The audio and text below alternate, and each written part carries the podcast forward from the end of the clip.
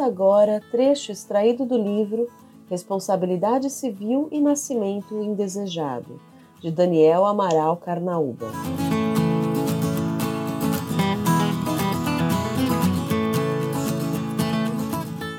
Parte 2 Responsabilidade Civil Fundamentos Éticos.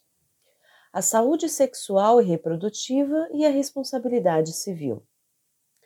A inclusão dos temas da sexualidade e da reprodução dentro do espectro do direito individual à saúde acaba por se refletir em diferentes campos do direito. A saúde é considerada uma prioridade social e, por essa razão, há diversos instrumentos jurídicos que lhe concedem especial proteção nas situações em que é ameaçada. Ao ser incorporada ao direito à saúde, a autonomia reprodutiva passa a gozar dessa estrutura privilegiada de tutela. No direito público, a consequência mais evidente dessa mudança de perspectiva é que, doravante, o Estado pode ser compelido judicialmente a oferecer métodos de contracepção de forma gratuita à população, tal como ocorre com os demais serviços de saúde. A Constituição Federal e a Lei 9263 de 96 têm servido de fundamento às ações destinadas a obrigar o poder público a realizar cirurgias de vasectomia e laqueadura de trompas, custeadas pelo Serviço Único de Saúde. A diretriz foi estendida ao setor privado em 2009, quando a Lei 11.935 de 2009 estabeleceu que o atendimento médico ao planejamento familiar é de cobertura obrigatória em todos os planos e seguros de saúde comercializados no Brasil. Mesmo os ramos mais tradicionais do direito privado estão sujeitos aos influxos dessa nova abordagem sobre a autonomia reprodutiva.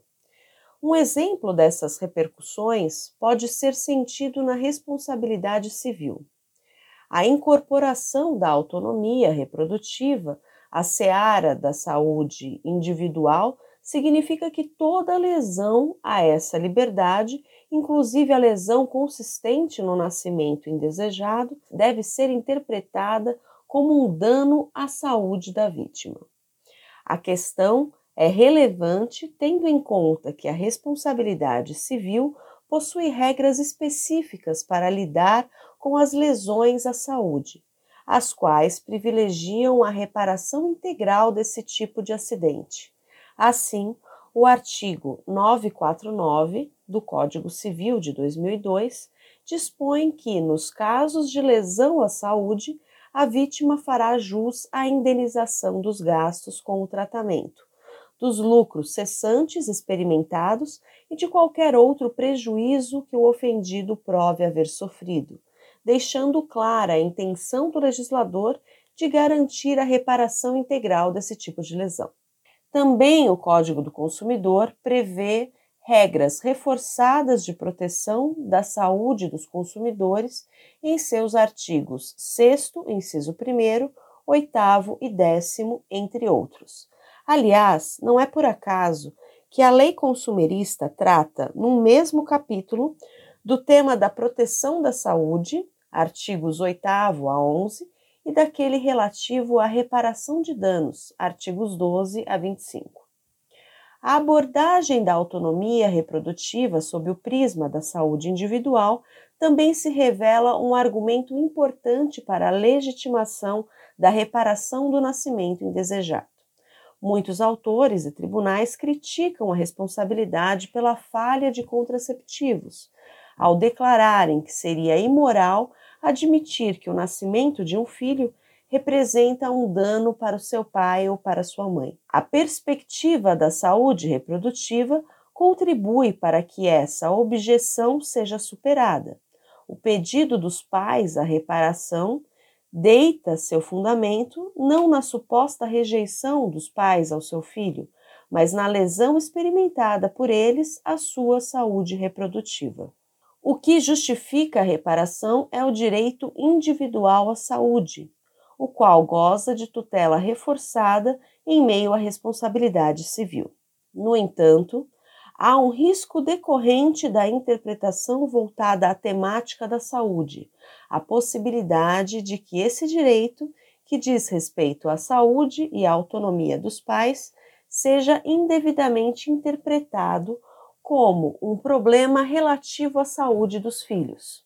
É o que aconteceu na Inglaterra e especialmente na França, onde os tribunais estabeleceram que as vítimas de métodos contraceptivos ou abortivos defeituosos só têm direito à reparação caso o filho nascido não seja saudável.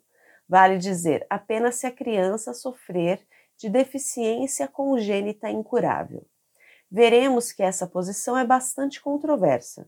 O critério traz à tona uma série de discussões acerca da discriminação para com pessoas com deficiência e coloca em xeque a um só tempo o direito dos pais à saúde reprodutiva e à dignidade dos filhos com deficiência.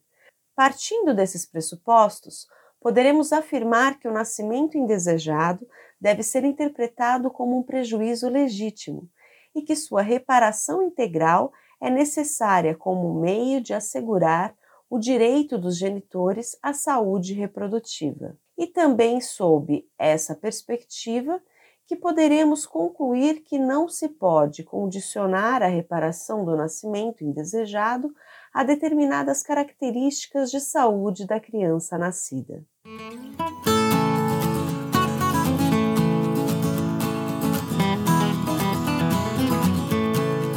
Conheça este e outros livros e cursos em nosso site grupogen.com.br.